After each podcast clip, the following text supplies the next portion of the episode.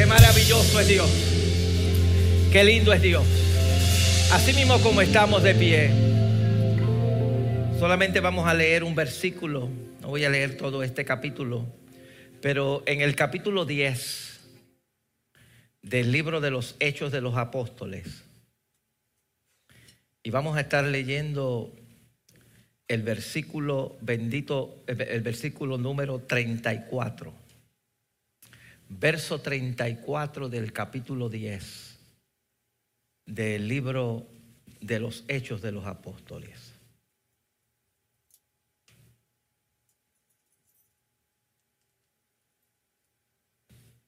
Y leemos la palabra del Señor a la gloria de ese Dios que es Padre, Hijo y Espíritu Santo. Entonces Pedro, abriendo la boca, dijo, en verdad comprendo que Dios no hace acepción de personas. En verdad comprendo que Dios no hace acepción de personas. Tenemos que hablarles a todos de Jesús. Dios no hace acepción de personas. Vamos a orar. Padre, yo vengo delante de tu presencia en esta hora a presentar tu palabra. Y yo te pido que seas tú hablando a nuestras vidas y que tú nos ayudes a ser portavoces de este mensaje del Evangelio, a quitar el miedo, oh Dios de lo alto, a llevar tu palabra a donde sea, que tu Espíritu Santo Oh Dios, Padre amado, deshaga a veces, Dios del cielo, algunos... Eh, eh, situaciones que nos impiden hablarle a otros de Jesús. Señor, en tus manos nos presentamos y te pedimos que seas tú tratando con cada uno de los que estamos aquí. En el nombre de Jesús te lo pido todo. Amén, amén, amén. Puede tomar asiento, pero no deje de hablar no deje de adorar ese nombre maravilloso de Jesús. El libro de los Hechos de los Apóstoles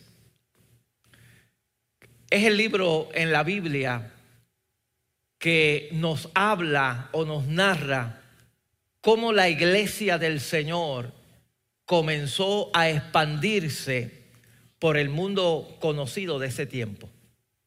Libro que escribió eh, Lucas, el que había escrito el Evangelio, y que se lo dirige a un amigo con el propósito de explicarle a ese amigo las cosas que estaban sucediendo.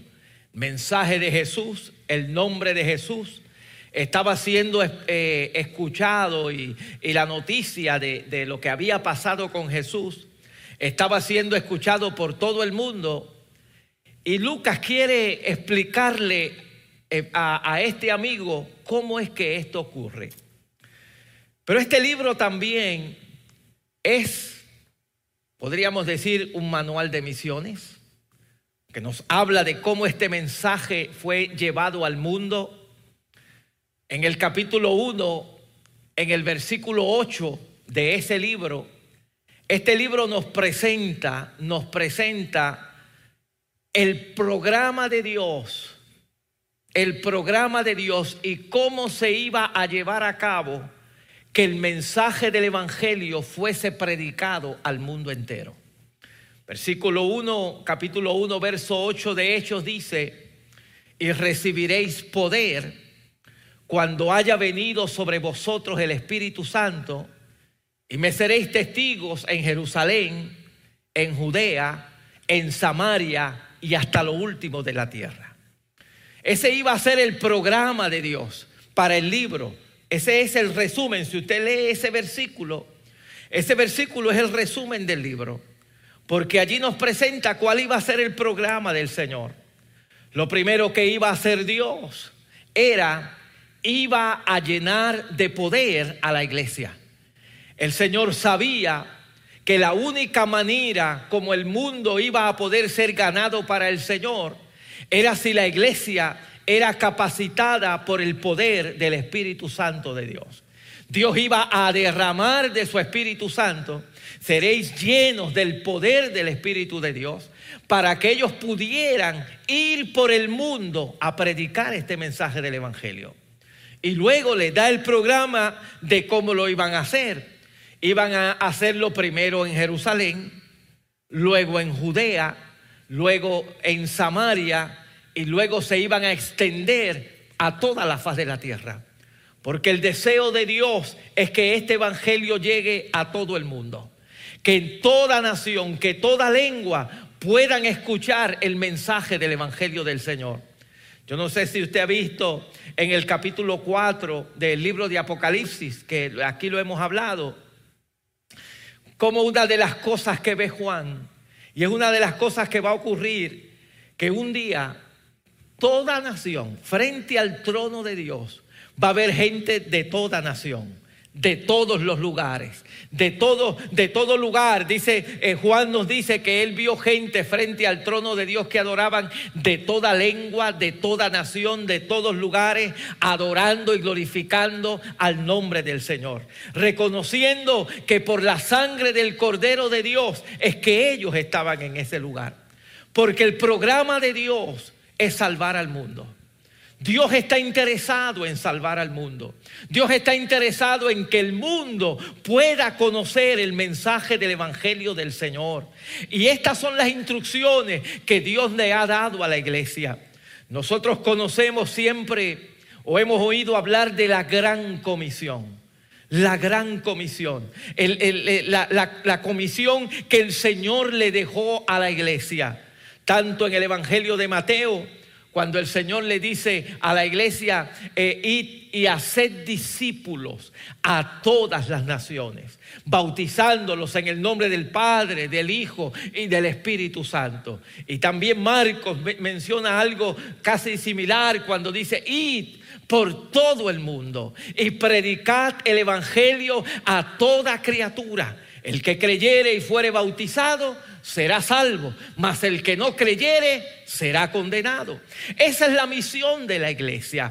Id y predicad el evangelio del Señor. Id y hablar el mensaje del evangelio. Los discípulos escucharon eso. Jesús mismo se lo entregó en sus manos. Jesús mismo. Juan también nos los menciona de otra manera. Porque Jesús le dice, como el Padre me envió, he aquí yo os envío a vosotros ahora. De la misma manera que el Padre me envió acá a una misión, a una misión para salvar al mundo, ahora yo os envío a vosotros para que ustedes hagan su labor. Jesús cumplió su labor. Jesús cumplió su plan. Jesús cumplió su misión. La misión de él era venir aquí a la tierra, encarnarse en un ser humano como usted y como yo, e ir a la cruz donde Él dio su vida en el Calvario para salvarnos de nuestros pecados. Pero Él terminó su misión. Jesús terminó su misión en la cruz del Calvario, cuando Él dijo, consumado es. El plan se acabó allí. Ahora nos toca a nosotros llevar este mensaje del Evangelio. Ahora Él le ha delegado a la iglesia esta función de ir y predicar este evangelio a todo el mundo. Y esto fue lo que el Señor le dijo a sus discípulos, que lo hicieran de esta manera. Pero oiga bien, comienza el libro de los hechos y el Señor cumple lo que Él le había prometido. Él le dice a ellos, no se vayan de Jerusalén hasta que no haya venido sobre vosotros el Espíritu Santo. Jesús envía la promesa del Padre, envía la promesa del Padre que impacta a aquellas, aquella, aquel grupo de 120 que estaban en el aposento alto, los llena de eh, poder, pero los llena de poder para que lleven este evangelio al mundo entero, a todas las naciones, porque esto no es solamente para un grupo nada más, esto es para todos. El mensaje era, van a predicar en Jerusalén, van a predicar en Judea, van a predicar en Samaria y hasta lo último de la tierra. hasta lo último de la tierra, porque este mensaje tiene que ser escuchado en todas las naciones. Todo el mundo debe escuchar el mensaje del Evangelio del Señor. Y la Biblia nos dice que comenzó la iglesia en Jerusalén, comenzó de una manera extraordinaria. En el primer mensaje, el apóstol Pedro predica y tres mil almas vienen a los pies del Señor. A los pocos días, el Señor utiliza a Pedro y a Juan para sanar a un cojo que estaba frente a la puerta de la hermosa y otros cinco mil más se añaden a la iglesia del Señor. La iglesia comienza en un avivamiento tremendo, eh, eh, un crecimiento extraordinario de la iglesia del Señor. Pero la iglesia estaba allí en Jerusalén allí en Jerusalén. Y el deseo de Dios no era que la iglesia se quedara eh, eh, eh, en Jerusalén y crearan allí una iglesia como hicieron una vez en el Antiguo Testamento un grupo que quería hacer una torre para, para exaltar allí una, una gran torre que llegara hasta el cielo. No, el deseo de Dios es que este evangelio sea conocido por todo el mundo, que todo el mundo conozca la palabra del Señor, que todo el mundo oiga el mensaje del Evangelio. Porque si hay algo que Dios anhela, que es voluntad de Dios, la Biblia dice, y es la voluntad de Dios que nadie se pierda, sino que todos procedan al arrepentimiento. Dios quiere salvar al hombre, Dios quiere salvar al ser humano. El deseo de Dios es salvar. Dios quiere salvar. Por eso envió a su Hijo Jesucristo a la tierra para salvar al hombre. Para salvarlo. El deseo de Dios es salvar al hombre. Pero Él ha escogido a la iglesia para que seamos los instrumentos de llevar este mundo, este mensaje al mundo. Él ha escogido, te ha escogido a ti, me ha escogido a mí para que nosotros llevemos el mensaje del Evangelio a aquellos que no lo conocen, a aquellos que no lo han conocido. Yo siempre he dicho, Dios pudo haber utilizado otros medios para dar a conocer esto. Dios lo pudo haber hecho. Dios pudo haber enviado ángeles. Dios pudo haber hecho tanta forma para que el hombre conociera de, Jesús y conociera el plan de salvación. Pero Dios en su sabiduría escogió hombres y mujeres para que hiciéramos este trabajo, para que lleváramos este trabajo. Y el pueblo, de, el pueblo como, como le dije, la iglesia comenzó en Jerusalén en una manera extraordinaria.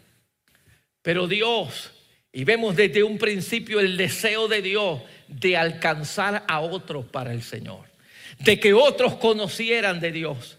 Porque una de las cosas que hizo Dios a la iglesia estar en Jerusalén, y probablemente esto no nos lo dice la Biblia, pero probablemente estaban conformándose con tener grandes reuniones, con quizás estar allí un grupo enorme de personas que ahora ya conocían al Señor, que habían oído hablar del Señor, que estaban allí. Y dice la escritura que de momento comienza una persecución. Comienza una persecución de la iglesia del Señor.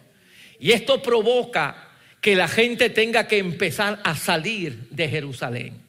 Unos se van para Samaria, otros a otras regiones, y otros a otros lugares como Antioquía y otros lugares se, se tienen que ir debido a la persecución.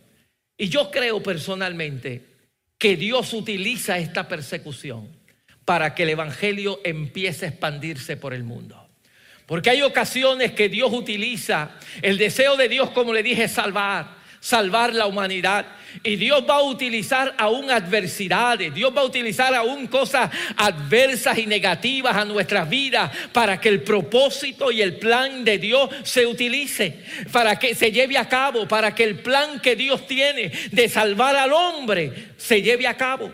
¿Cuántas personas no han venido a los pies del Señor a raíz de una enfermedad, a raíz de un problema, a raíz de una situación en el hogar? Es lo que los ha hecho tornar a Dios. Y, quizás la persona en ese momento decía, ¿por qué me está pasando esto a mí? ¿Por qué esta situación? Es que Dios quiere salvar. Y a veces Dios tiene que utilizar la adversidad, Dios tiene que utilizar lo contrario a nosotros, lo que no nos gusta, para que el hombre se acerque a Dios. Esa es la realidad. Muchos han venido a los pies del Señor luego de una crisis, luego de una situación. Porque a veces cuando todo está bien, pensamos no necesitamos de Dios. Cuando todas las cosas marchan bien, el hombre a veces se olvida de Dios. A veces se olvida del Señor. Y entre paréntesis, todos nosotros tenemos que tener cuidado. Porque a veces, aún siendo creyentes, y Dios comienza a bendecirnos y a bendecirnos, y a veces empezamos a poner a Dios a un lado empezamos a poner a un Dios al lado como si no necesitáramos de Dios, cuando la realidad es que el hombre sin Dios no puede vivir. El hombre necesita de Dios, el hombre necesita del Señor. Sin Dios no podemos vivir. Si Dios te ha bendecido, dale gloria a Dios por la bendición, pero sigue creyendo que esa bendición viene de parte de Él y no te apartes de Él. Y a veces Dios va a utilizar estas adversidades, todo lo, contrario, para que el plan que Él tiene de salvar al mundo se lleve a cabo.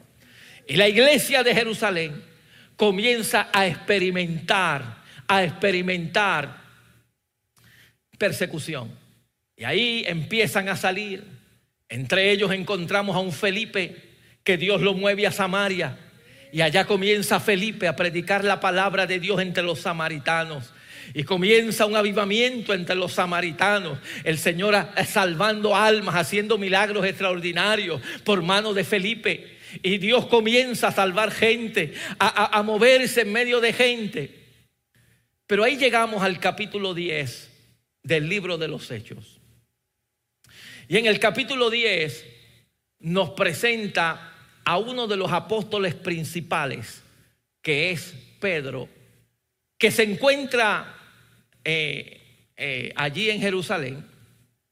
Y cuando él está allí, la palabra del Señor dice, fíjese, ellos habían oído de Jesús, este mensaje es para todo el mundo. Esto es para todo el mundo.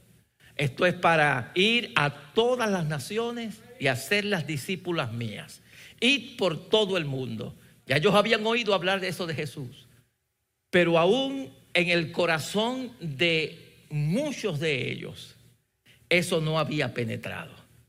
En el corazón de muchos de ellos había prejuicios. En el corazón de muchos de ellos había temores. En el corazón de muchos de ellos había miedos de quizás aún entrar a casas de, de los gentiles. En el corazón de ellos había, eh, eh, no, no estaban convencidos todavía de que este mensaje era también para aquellos que ellos consideraban como personas que no tenían ningún valor, que los consideraban como perros, que, que, ni siquiera comían con ellos, ni siquiera se acercaban con ellos. El corazón de ellos estaba prejuiciado, prejuiciado. Y dice la escritura que Dios trata con un centurión romano llamado Cornelio. Un hombre que a pesar de que todavía no tenía a Cristo como su Señor y Salvador, pero era un hombre temeroso de Dios. Dice la Biblia que era temeroso de Dios. Era un hombre dadivoso que ayudaba, ayudaba a los pobres. Era un hombre que oraba, Dice la escritura que oraba al Señor.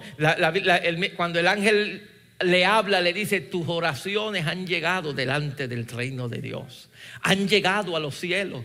Era un hombre que oraba, era un hombre que quería buscar a Dios, que quería buscar al Señor, que en su manera él trataba de buscar a Dios, porque Dios siempre, hermano, va a buscar la manera de que tú le busques, de que tú le acerques, y Él te va a dirigir a lo que tienes que hacer. Hay personas, hay gente que dice, ¿y cómo se van a salvar este, esos indios que nunca oyeron hablar del Evangelio? ¿Y cómo se va a salvar aquella? Mire, Dios es un Dios que hace, va a hacer lo que tenga que hacer para que el hombre se acerque a Dios. Y Dios va a buscar que las personas busquen a Dios y va a proveer la, forma. Este hombre quería buscar de Dios.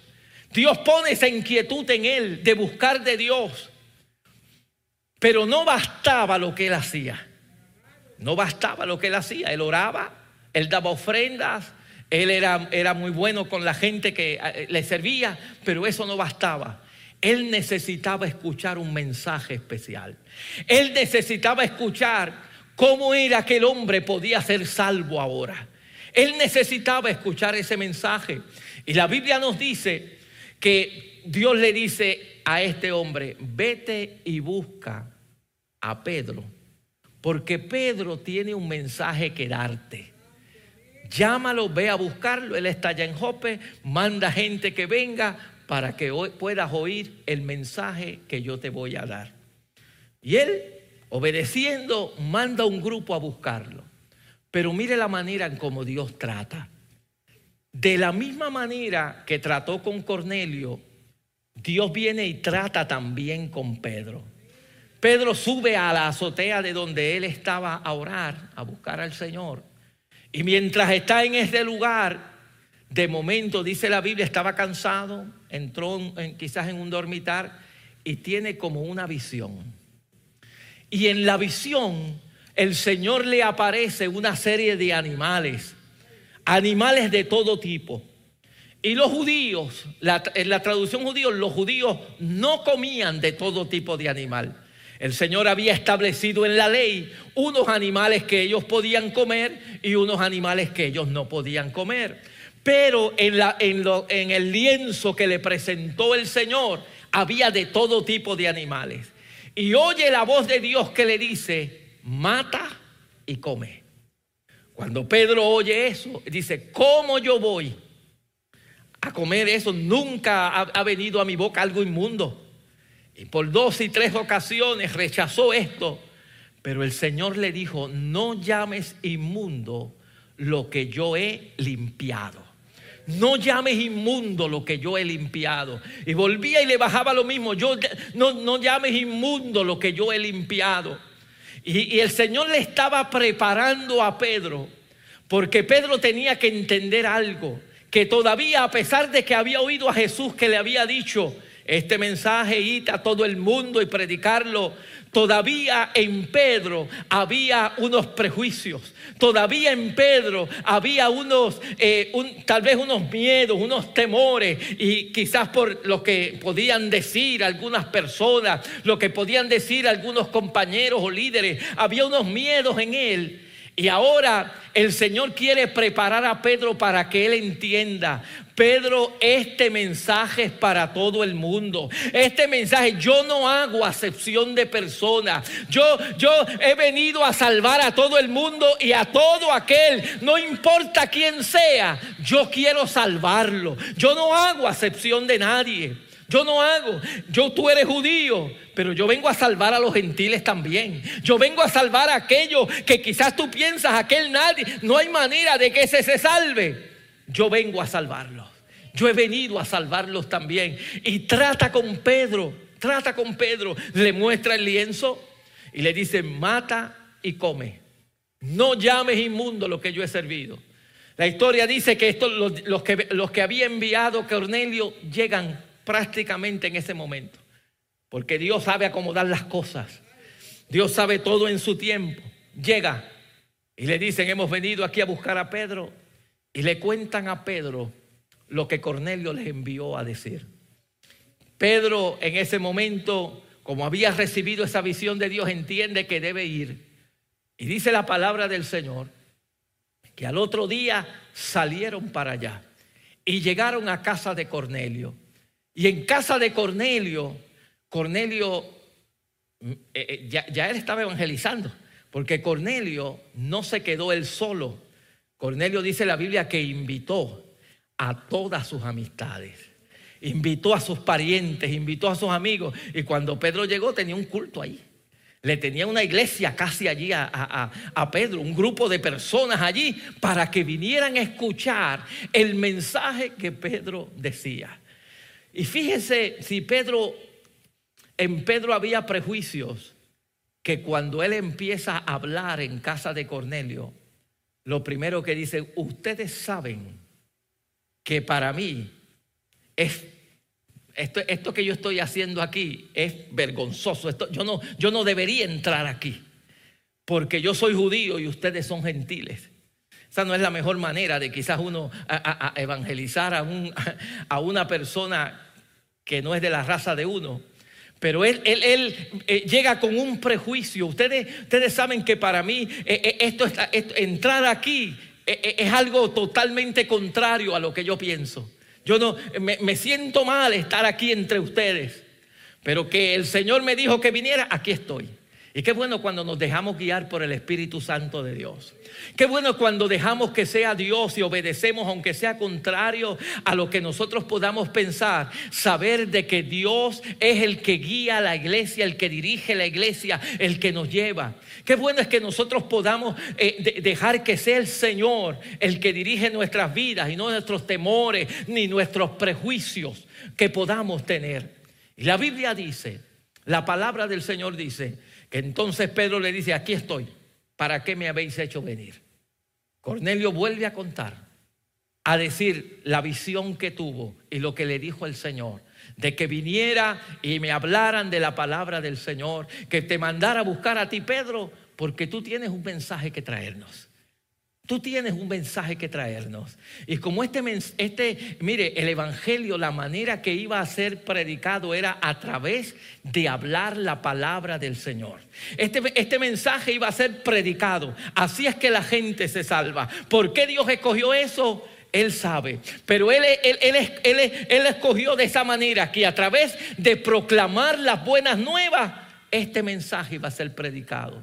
Entonces Pedro, cuando llega a este hogar, entonces dice, verdaderamente, yo comprendo que Dios no hace acepción de personas. Y comienza a predicarles acerca de Jesús comienza a hablarles del mensaje de Jesús, comienza a hablarles de que Cristo había sido crucificado, de que había resucitado al tercer día, de que ahora a través de Él era que había perdón de pecados, que solamente a través de Jesucristo era que el hombre podía recibir el perdón de sus pecados. Y mientras Pedro está hablando, dice la palabra del Señor que el Espíritu Santo cayó sobre los que estaban escuchando aquel sermón y fueron todos llenos del Espíritu de Dios. Y aquella gente, los que iban con Pedro, dijeron, ¿cómo es posible que lo mismo que nos ocurrió a nosotros allá en el aposento alto le esté pasando también a los gentiles? Y allí ellos comprendieron, ellos comprendieron de que Dios no hace acepción de personas, de que este evangelio es para todo el mundo, que el deseo de Dios es salvar a todo el mundo, que hay que echar afuera los miedos, los temores, los prejuicios que podamos tener y hablar la palabra del Señor a todos aquellos que el Señor nos ponga por delante. Y oiga bien, porque esto es importante para nosotros hoy, porque en muchas ocasiones, aún hoy la iglesia de Dios también está llena de prejuicios. Estamos llenos de prejuicios y pensamos, no, esa persona nunca se podrá salvar. Esa persona quizás Dios no la va a salvar. Y a veces tenemos miedo de hablarle a alguna gente del Señor pensando de que Dios no va a salvar a esa persona, de que Dios no puede salvar a esa persona. Pero el Señor te invita a decir, Dios no hace acepción de personas. Dios puede salvar a cualquiera. Dios puede salvar a ese médico que tal vez tú piensas que es, no, ese sabe mucho, él no necesita salvación, él necesita salvación. Dios necesita que le hable a ese maestro de tu estudiante. Dios necesita que le hable a ese compañero de clase. Dios necesita que le hable a ese vecino que tal vez es de otro país, que tal vez es musulmán, que tal vez es de otra nación. Él necesita también oír el mensaje del Evangelio del Señor, porque este mensaje es para todo el mundo. Y oiga bien, la expresión Dios no hace acepción de personas. No es solamente para los que le vamos a predicar. Dios puede usar a todo aquel que se ponga en sus manos. Dios no hace acepción de personas. Alguien puede decir, no, pero esto es para una persona que tenga, que sepa mucho, que, que tenga mucho conocimiento. No. Mire, Dios escogió, la misma Biblia nos dice a nosotros, que de lo bajo y de lo vil del mundo escogió Dios para avergonzar a los pobres.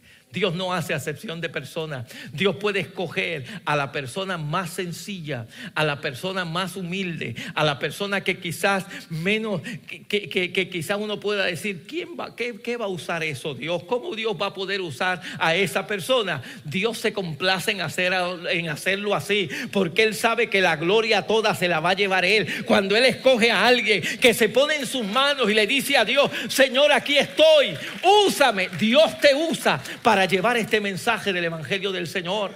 Dios no hace acepción de personas. Cuando uno busca en la Biblia, a veces las personas que Dios escogió para llevar este mensaje y hablar, para, eh, usarlas para la obra del Señor, usted va a encontrar que Dios escogió gente que quizás usted y yo no los hubiéramos escogido.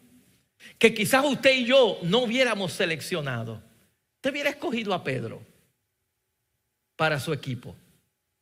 Pedro era medio bocón, mal hablado, una persona que te niega. Pedro negó a Jesús. Y el Señor lo escogió para que Pedro fuese el que trajese el primer mensaje. Imagínese. Usted, se imagina, usted se entere, e, ese que está allí, hace unos días estaba hablando mal de Jesús. Yo no lo conozco, yo no sé quién es y de momento vengan aquí y lo subamos al altar para que nos predique. y eso lo hizo Dios. Eso lo hizo Dios el día de Pentecostés. Unos días antes Pedro había estado, y no solamente negándolo, hablando malo. Porque la Biblia dice que, que maldijo, habló malo, para que no supieran que era de los que andaba con Jesús. Para que no supieran de qué era de los que andaba con Jesús, se puso a hablar malo. Así no, así no saben que soy de Jesús. Y unos días después, el Señor lo sube al altar, predica la palabra del Señor a esta gente. Eso lo hace Dios porque Dios no hace acepción de personas. Cuando Dios, Dios, perdona, Dios limpia y el Señor levanta y Él llena y hace, hace la obra del Señor. Un Tomás, incrédulo, incrédulo no, si yo no lo veo, no lo creo. Si yo no meto la mano en el costado, si yo no meto la mano en, sus manos, yo no creo que es Él. Pero Dios lo levantó y muchos hablan del testimonio de, Tomás, que fue enviado misionero a la India probablemente, y por allá murió eh, por la causa del Evangelio del Señor y llevó el mensaje del Evangelio. Alguien que había negado al Señor. Y así cada uno de los apóstoles, cada uno de ellos, y a muchos de los que él escogió, eran hombres con falta, eran hombres con falla, pero Dios los equipó y los llevó, porque Dios no hace acepción de personas. Dios puede usarte a ti para ser un instrumento, para ganar a otros, para el reino de los cielos. Dios, Dios puede usarnos a cada uno de nosotros. Y Dios desea que nuestros prejuicios sean quitados. Tenemos prejuicios. Tenemos muchos prejuicios. A veces en nuestra vida Dios no puede usar a este, Dios no puede usar a aquel, o, prejuicios contra la gente por X o Y razón, es de este país, es del otro país, es musulmán, es de otro lugar, tiene otro conocimiento, a ese no le voy a hablar. No, el deseo de Dios es que todos conozcan el mensaje del Evangelio del Señor y la iglesia del Señor está llamada a eso. Dios nos ha capacitado con algo que se llama el Espíritu Santo de Dios y con el Espíritu de Dios lo que usted tiene que hacer es hablar la palabra de Dios y dejar que esa palabra de Dios haga el trabajo en la vida de la gente.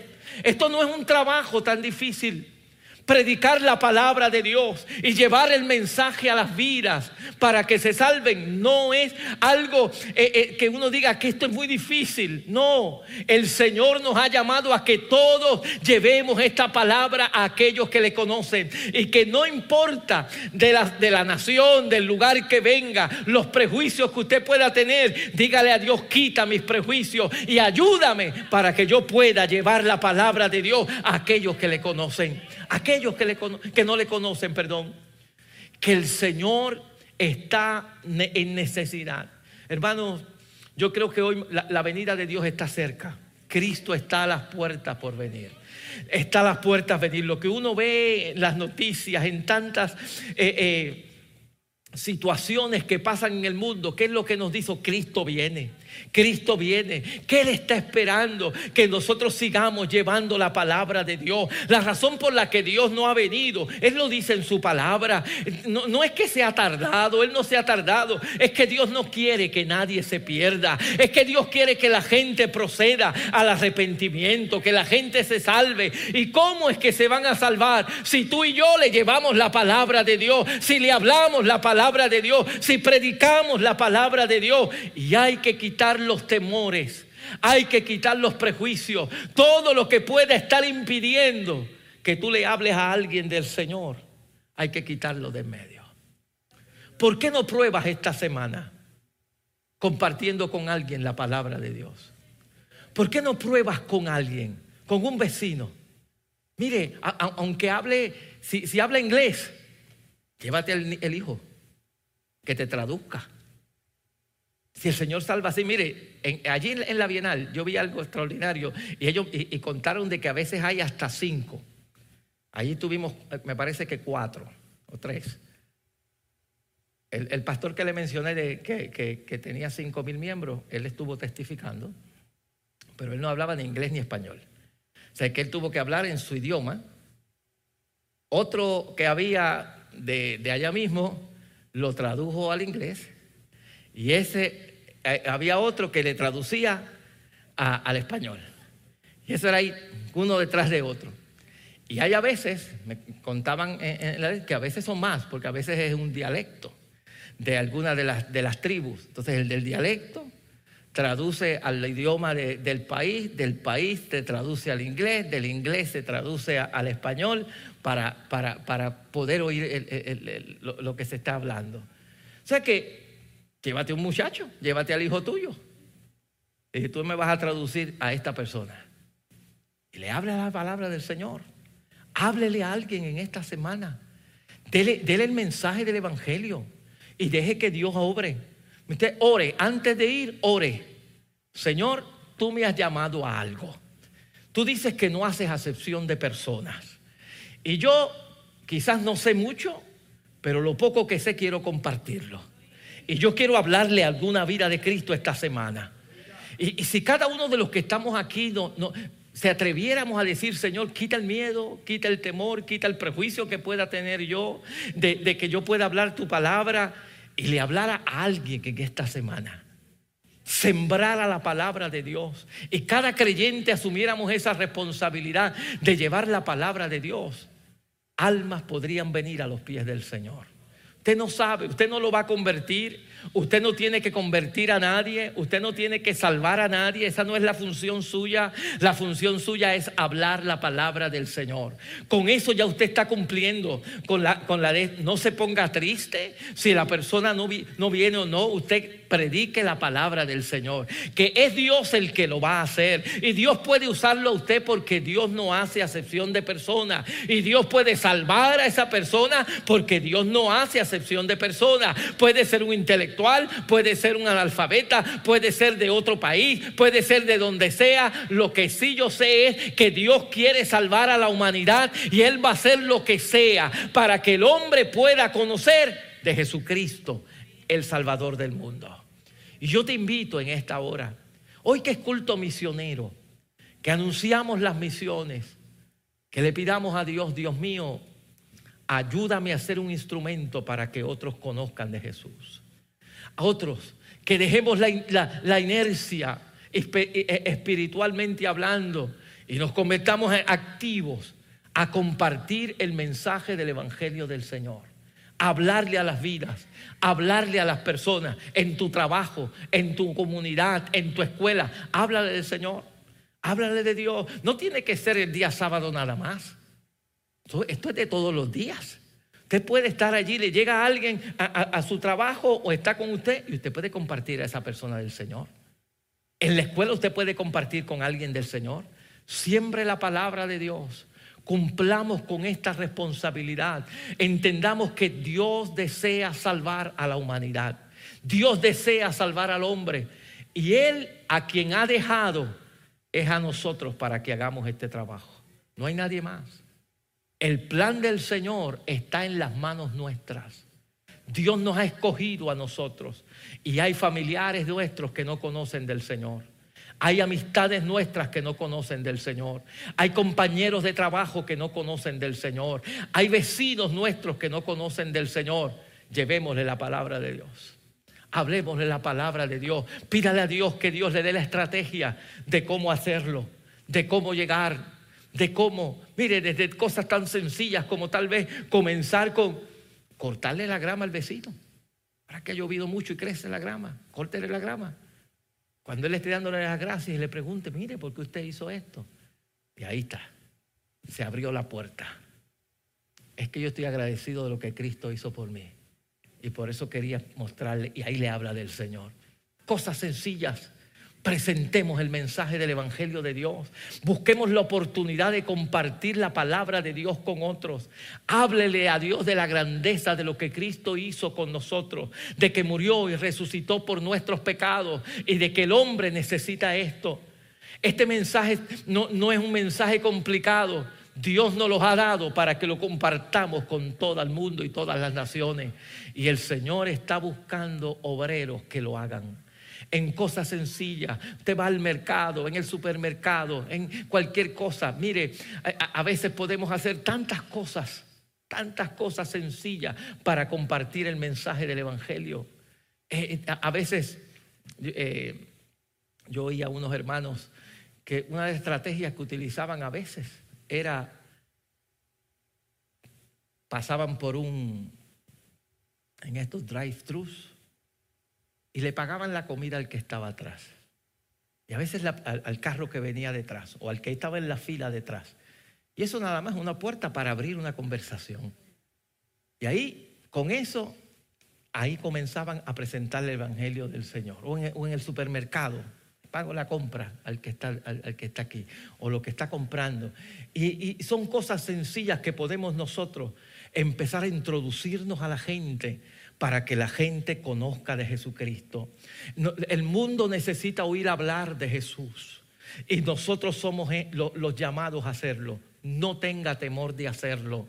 No deje que ningún prejuicio le, le impida realizar la gran comisión de predicar el Evangelio a toda criatura. No temamos, el mensaje que tenemos es poderoso para cambiar. Este mensaje solo se defiende, este mensaje cambia las vidas y una palabra que usted dé puede cambiar el futuro de alguien por la eternidad.